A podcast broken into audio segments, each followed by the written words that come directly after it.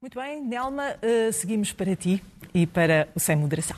Vamos a isso. Comece por si, José Eduardo Martins. O resultado de hoje vai eh, determinar os últimos dois anos de Joe Biden. O que lhe pergunto é se acha que o Partido Democrata vai conseguir eh, superar a longa história de derrotas que o partido do presidente costuma ter nas eleições intercalares.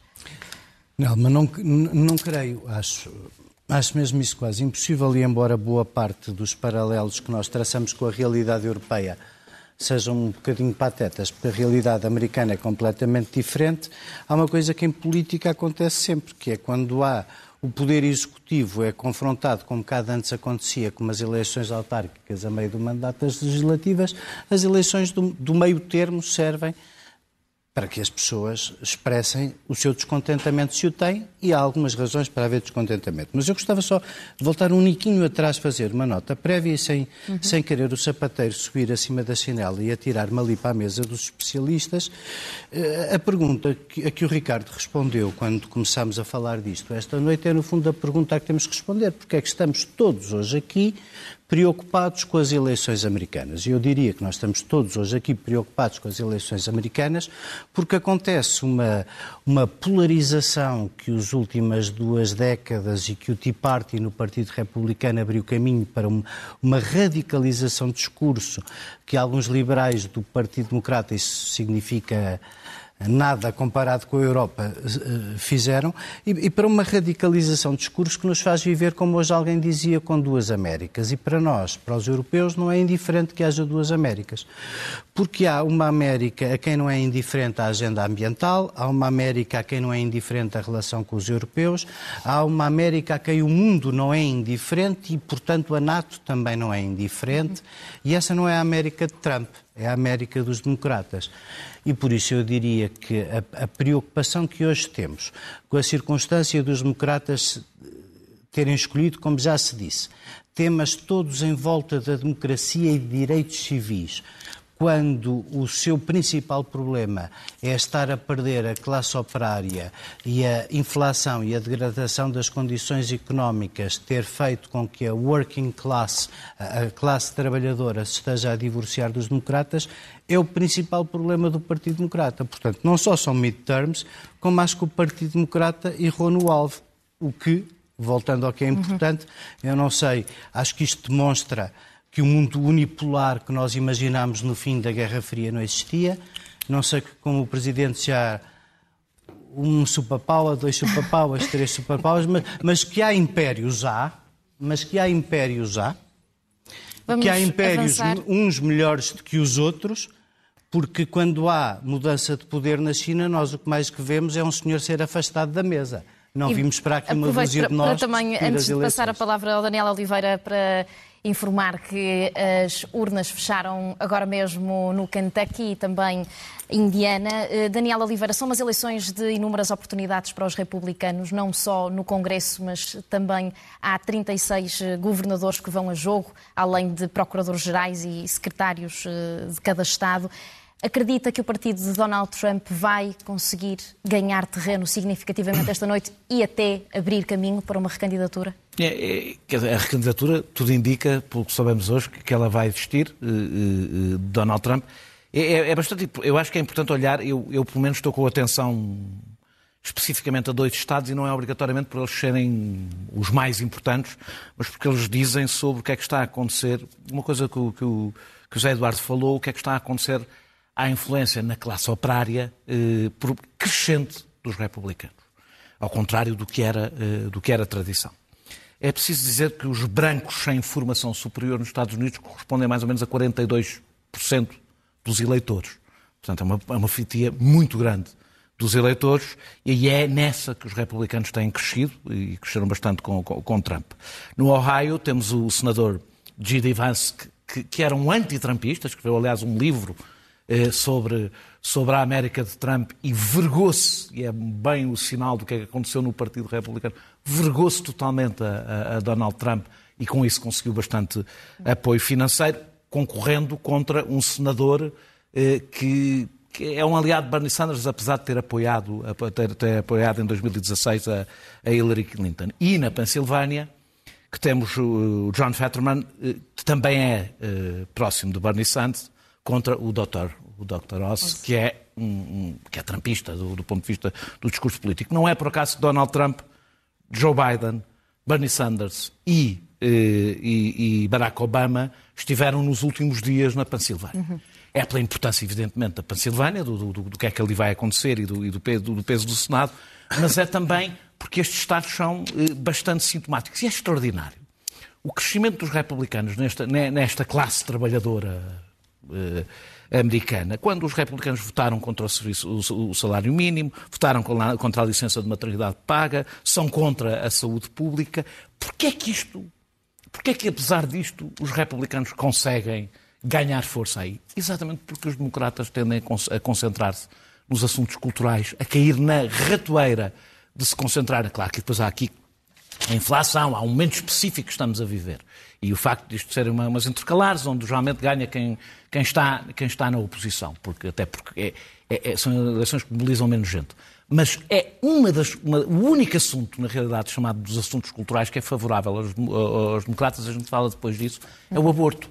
Porque todos os outros, em princípio, são mais desfavoráveis do que se os democratas andassem a falar sobre os assuntos eh, que permitiriam conquistar este voto muito importante para Estados bastante importantes. Eh, Pedro Delgado Alves, caso os republicanos ganhem uma ou até as duas câmaras do Congresso, Joe Biden ficará de mãos e pés atados nos próximos dois anos, numa espécie de banho-maria? Bem, boa noite. Eh, se ganhar as duas, efetivamente fica com a presidência comprometida até ao final do mandato. Por um lado, enfim, a Câmara dos Representantes tem competências orçamentais, portanto, tem desde logo aí uma dificuldade acrescida que não tem neste momento. E, e Biden, de alguma maneira, até teve uns dois anos significativamente bem-sucedidos ao nível da capacidade de realização de propostas do seu programa. Teve um sucesso significativo com a matéria dos empréstimos, no que diz respeito aos empréstimos dos, dos estudantes de ensino superior, o que pressupunha poder ter uma maioria, ou seja, precisava de uma maioria na Câmara dos Representantes. Foi bem-sucedido naquilo que é o desenho de um grande pacote de infraestruturas e o desenho daquilo que poderia ser o Green New Deal. Portanto, temas importantes da sua agenda mobilizador, mas para os quais é indispensável uma maioria. Portanto, perder a maioria na Câmara dos Representantes tem desde logo esta dificuldade. Perder a maioria no Senado Senado, apesar de ser menos provável que perca no Senado, é, é aquele em que. Eh, eh, enfim, veremos. Ainda há uma esperança para a, a expectativa. É, as eleições são todas extraordinariamente apertadas, as sondagens também elas são, são, são, mostram poucas diferenças e, portanto, podemos não saber sequer esta noite, mas as diferenças são, são, são, são, são curtas demais para podermos fazer essa análise, mas a, a perda de maioria no Senado tem impactos adicionais, designadamente do que respeita ao papel que ainda poderia eventualmente ter na conformação do, do sistema judicial. O Presidente perderia a possibilidade de escolher, enfim, ou ocorrerem vagas. Enfim, há, há, vários cargos de juízes por designar ainda, e para os quais é indispensável uma maioria no Senado. Há o importante é a perda desse poder. Bem, neste momento, apesar da maioria no Senado, nos tempos em que ela tem, não ser à prova de bala, porque, enfim, há um grande problema que se arrasta há vários anos em torno da chamada filibuster, ou seja, a regra de que é necessário 60 senadores para ultrapassar uma eventual maioria de bloqueio, uma regra não, não, não escrita na Constituição, mas que tem sido assim interpretada. Portanto, é um problema problema que o sistema enfrenta há muitos anos, mas é um problema este do, do, da possibilidade de introduzir equilíbrio ao sistema judicial pelo facto de efetivamente terem sido bem-sucedidas as substituições do juiz do Supremo Tribunal, digamos que o Poder Judicial se tornou menos independente e mais inclinado para a direita, o que tem produzido, entre outras coisas, a decisão que acabou com o Roe vs. Wade e que, portanto, reverteu a proteção constitucional que era dada ao aborto, não, não tornou imediatamente, não o proibiu, apenas, deixou de, apenas significou que se deixou de reconhecer que a Constituição o garantia como direito fundamental, mas há uma, uma, uma linha ainda mais preocupante ao nível da jurisprudência mais recente que tem a ver com os direitos participação eleitoral. Ou seja, há uma, uma erosão significativa também da proteção que é conferida pela interpretação que era dada pelos tribunais à participação eleitoral. Se calhar falaremos disso mais à frente, porque esse é um eixo importante para os próximos anos. Mas. E era, também são eleitos hoje é, esses? Alguns, pois, são eleitos, alguns também vão, vão decidi-lo, mas ainda um outro aspecto que, com o qual Joe Biden poderá contar, caso não tenha maioria uh, nas duas câmaras, ou, ou até basta-lhe perder a maioria na Câmara dos Representantes para ter essa dificuldade e esse problema. Uh, os, muita da ala trampista do Partido Republicano, que hoje é praticamente o Partido Republicano institucional eh, todo, tem um sentimento revanchista significativo em relação ao Partido Democrata que vê, entre outras coisas, como tendo sido responsável por, pelos dois impeachments a que Donald Trump ficou submetido. Uhum. E, portanto, uma maioria republicana na Câmara dos Representantes, uma maioria republicana com pouquíssimos moderados, muito provavelmente significará que arranjarão forma de desencadear, enfim, com fins políticos, evidentemente, não com uma substância, com um elemento, um elemento de perturbação adicional a Joe Biden, que potencialmente pode ser um processo de impeachment com causas, enfim, houve uma tentativas de puxar eh, relações comerciais que o filho tinha com a Ucrânia. Há vários elementos, eventualmente, eh, eh, que podem ser manipulados para esse propósito. Obviamente não há uma maioria para destituir o Presidente no Senado, mas há uma maioria suficiente, ou melhor, uma, uma, vitória na Câmara dos Representantes permitiria uma maioria suficiente para criar aí uma frente adicional de problemas e, portanto, mais do que apenas ser um lame duck muito antecipado, é, é um lame duck que poderá ter uh, uh, uma maioria especialmente hostil e especialmente uh,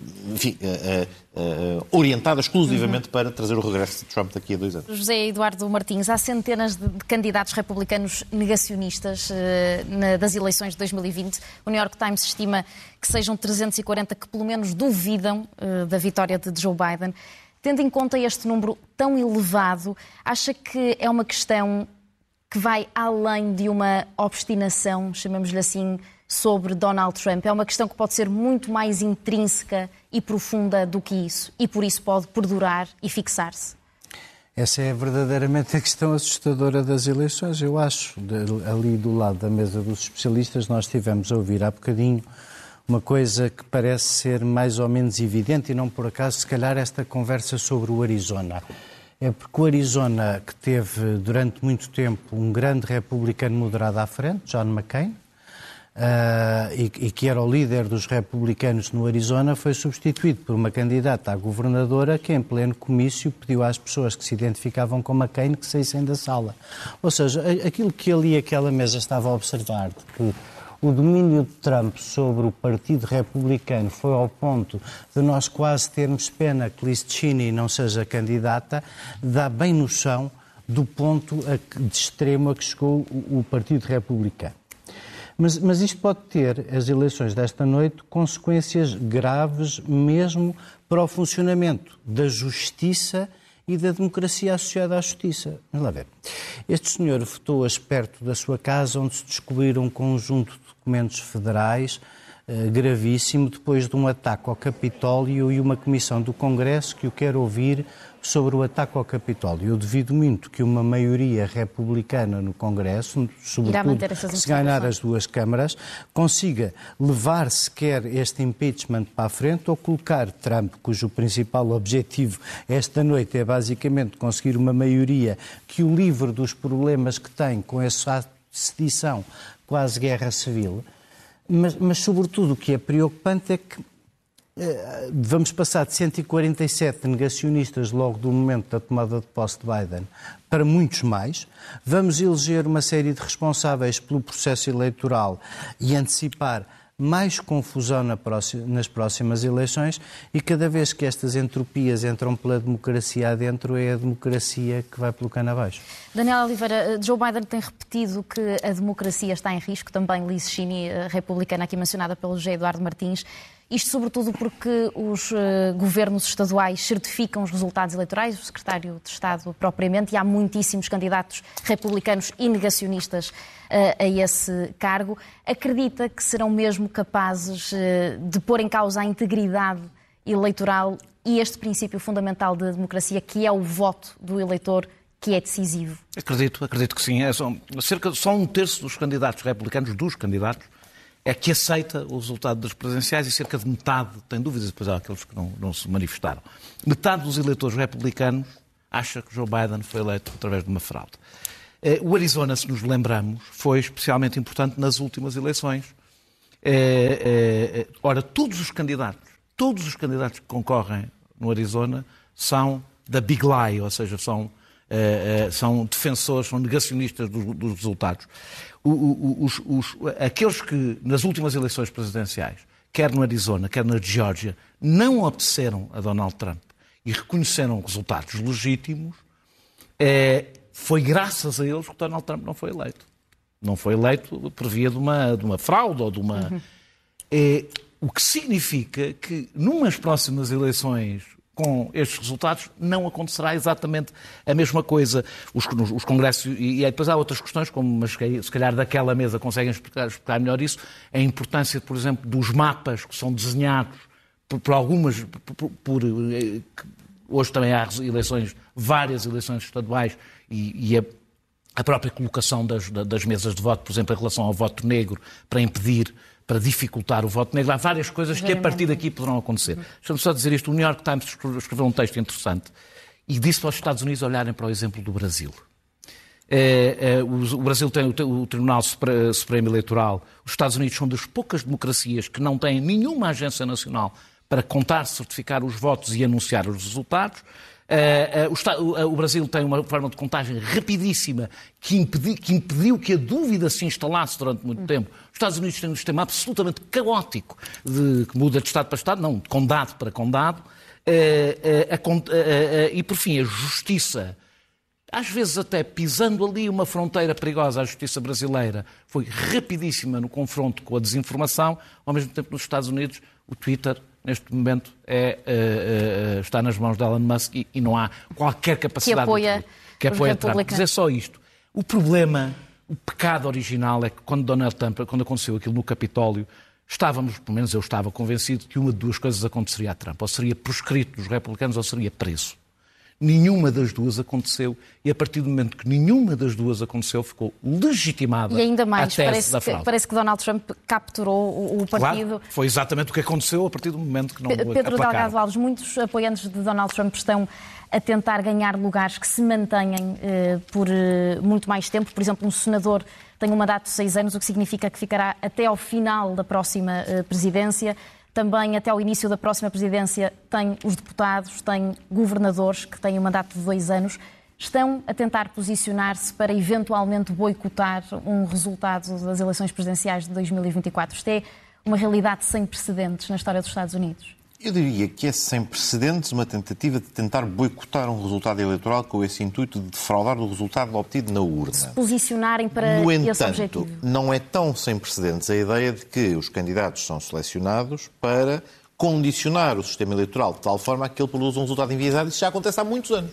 O Partido Republicano, antes de Trump, primeiro, Uh, os Estados Unidos, de 10 em 10 anos, têm um censo obrigatório nos termos da Constituição. Logo em 1787 definiu-se, de 10 em 10 anos faz um censo. E o censo que é feito condiciona e altera o número e a distribuição dos deputados dos eleitos para o Congresso, para a Câmara dos Representantes em particular, que depende da demografia. E, portanto, as Assembleias Estaduais, de 10 em 10 anos, têm que fazer um novo mapa eleitoral para garantir que o tamanho de cada círculo eleitoral é equivalente. E, e Donald é nesse... Trump conseguiu beneficiar disso. E é nesse processo que se faz o chamado gerrymandering, que é manipular o, sistema, uh, uh, o desenho dos círculos eleitorais para ir obter ganhos. Portanto, isto é, é uma tradição antiga que ambos os partidos praticam. Portanto, não é aqui um pecado específico dos republicanos. Onde os republicanos têm distinguido ao longo dos últimos 10, 15 anos é, é na introdução de mecanismos que tornam mais difícil votar.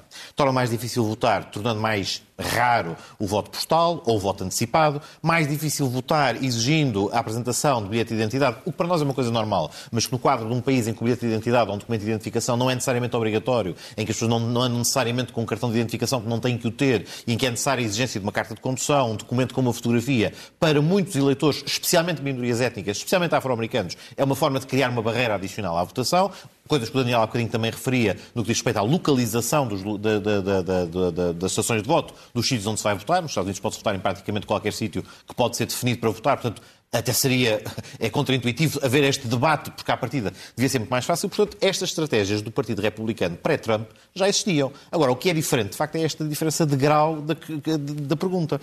Havendo uh, uh, o reconhecimento de que Trump foi eleito nas últimas eleições. Perdão, Trump não foi eleito nas últimas eleições, perdeu uma diferença de quase 7 milhões de votos para, uh, para, para, Joe Biden. E quando as ganhou de forma limpa, em termos de resultado do colégio eleitoral, mesmo assim teve um voto popular 2 milhões abaixo do de Hillary Clinton. Como Bush também não tinha conseguido ter um resultado eleitoral uh, uh, da primeira vez que ganhou, enfim, considerando-se que ganhou e que a atribuição dos votos da Flórida lhes correspondiam, também não venceu o voto popular. E, de facto, o Partido Republicano, em termos demográficos, em termos dos seus resultados numa eleição presidencial, Judicial, no século XXI, só venceu verdadeiramente, só teve maioria numa única eleição, que foi a reeleição de Bush em 2004. Ou seja, o Partido Republicano há muito tempo percebeu que tinha que ter estes instrumentos adicionais, beneficiando do facto de não haver, 50, não haver um sistema eleitoral nos Estados Unidos, mas na verdade 51 para cada Estado e um para, para, para Washington, e portanto beneficia e tem manipulado esta realidade com esta escala, a que se junta ao que, que eu referi há instantes. Se depois o sistema judicial não considerar que estas manipulações são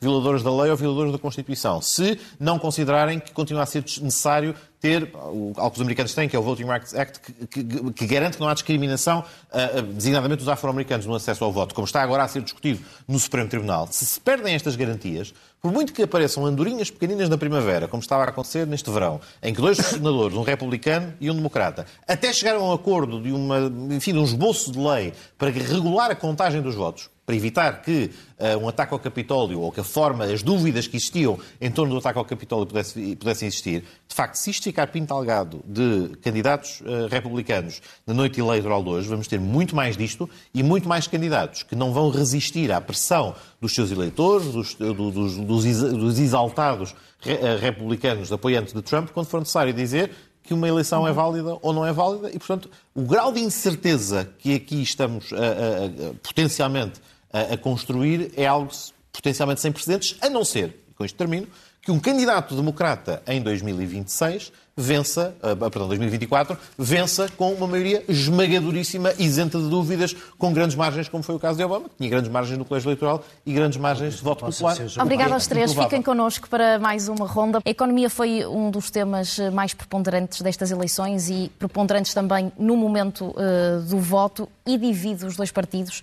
O desemprego caiu, a inflação eh, está alta, mas é também vista com importâncias distintas entre os eleitores democratas e republicanos. Vai condenar os democratas a inflação atual nos Estados Unidos? Vai, como já dissemos todos ao longo da noite, prejudicar bastante, até porque as pessoas naturalmente também votam com a carteira e, e, se, e se sentem um encarecimento do custo da vida não são diferentes na América do que são cá. Eu, eu gostava era de, sobre isso dizer que acho que basicamente nós temos um problema que nós não enfrentamos. Porquê que, porquê que a batalha é muito uma batalha adversativa, quase moral, quase de uma narrativa moral?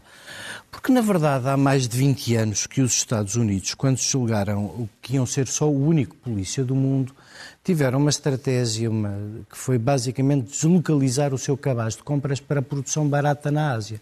Eles eram o polícia do mundo, o dólar era a moeda de referência, os asiáticos produziam barato e o problema estava resolvido. E é por isso que Biden, quando começou esta presidência, antes de começar a guerra na Ucrânia, que obrigou a reorientar prioridades, a primeira prioridade de Biden era completamente contrária às prioridades de Trump. Era uma prioridade dizer o inimigo da América na geoestratégia do século XXI é a China. É com a China que nós vamos disputar a supremacia e, portanto, é disto que nós temos que nos defender, voltando a fazer coisas também na América. Não conseguiu. Mas esse é um problema que Trump, se calhar, nem se preocupa em resolver, mas que, se o herdasse, lhe cairia em cima com mais estrondo.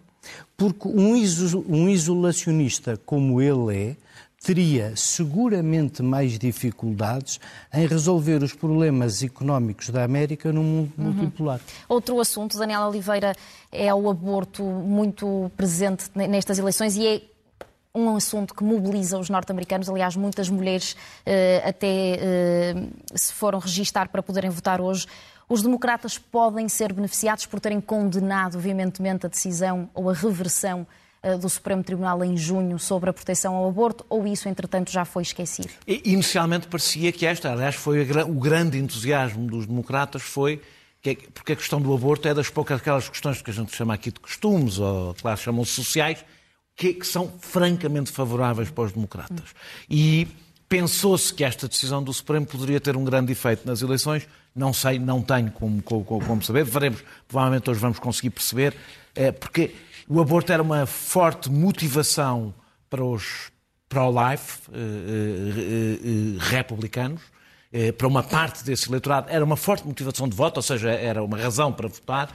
Veremos se, numas eleições que são sempre muito menos participadas, e isso não é, isso não é mesmo um pormenor, acho que seria muito diferente se isto fossem eleições presidenciais, veremos se o efeito é exatamente o mesmo. É verdade, aliás, que vimos vários candidatos republicanos a ir apagar as coisas que tinham escrito e dito sobre, sobre a questão do aborto, porque não queriam que isso fosse o tema de debate, porque é um dos poucos temas que neste momento lhes é, lhes é prejudiciado. Isso não é verdade em relação a outros temas, por assim hum. dizer, culturais. Não é exatamente assim. No, na questão do aborto, tendencialmente é favorável, não sei que peso é que teria, inicialmente pensou-se Já temos muito, eh, muito, pouco tempo, Pedro Delgado Alves, o apoio à Ucrânia é também uh, outro assunto que tem sido interpretado de forma uh, distinta entre os dois partidos. Ainda há pouco tempo o Donald Trump criticou o Congresso por aprovar pacotes milionários uh, de apoio à Ucrânia quando pais americanos estão a lutar para alimentar os seus filhos. Como é que interpreta esta posição? Ora bem, são um dos raros casos em que, apesar de tudo, continua a subsistir, isto já foi dado nota, eh, ainda alguma margem de autonomia no discurso de alguma parte racional do Partido Republicano apesar de tudo, quem ainda pilota o pouco de leme uh, de Estado lá no Partido Republicano, uh, designadamente quem é senador e quem tem responsabilidades ainda, normalmente tem, tem mantido a linha de coerência com a política externa norte-americana e de validação da intervenção e do apoio à Ucrânia. Mas também é esta semana que sabemos que várias pessoas próximas do Kremlin deram nota, até se gabaram, que a Rússia teve intervenção vai ter intervenção e está interessado em continuar a ter intervenção em eleições americanas. E, portanto, há aqui um alinhamento astral. Também não há, enfim, saberemos mais coisas daqui a uns meses, se calhar do que sabemos hoje, sobre exatamente que documentos é que estavam eh, em Mar-a-Lago na propriedade do, do Donald Trump a quem é que foram parar e que outros acontecimentos similares aconteceram durante a presidência de Trump. Eh, o que é notável nisto é que é mais um sintoma de que a realidade pode ser avassaladora, pode ser, eh, podia derrotar só pela sua mera presença na sala eh, Donald Trump, mas muitos dos seus eleitores, muitos dos fanáticos, muitos daqueles que estão convertidos e muitas outras pessoas estão relativamente nas tintas para estes factos. Muitos dos atos descritos e praticados por Trump há 20, 30 anos seriam descritos como traição. O alinhamento com uma potência estrangeira que está a criar a maior quebra de, de, de, das regras internacionais desenhadas no pós-Segunda Guerra Mundial é algo do qual o Partido Republicano, na sua eh, dimensão trumpista, se vangloria e das quais alguns comentadores eh, enfim, influentes da Fox, por exemplo, quem vê o Tucker Carlson e o programa dele, eh, no fundo, é, é quase é, é mais, é, é, é, mais elogioso de Putin do que hoje programas que, que há na televisão russa. Hoje, hoje há mais críticos de Putin na televisão russa do que na Fox News. Isto é também sintomático de um outro grave problema, enfim, que, do qual entrevemos um bocadinho sobre quem é que anda a financiar e como é que estas relações se construíram, mas manifestamente não, seriam, não serão, desde logo, boas notícias uh, para a Ucrânia caso haja uma vitória republicana, porque por muito que subsista esse núcleo uhum. de resistentes racionais, não resistiram para sempre. Pedro Delgado Alves, Daniela Oliveira, Gedade Martins, muito obrigada Obrigado. por terem estado connosco nesta emissão especial que agora volta à tua mesa, Teresa, e com novos convidados.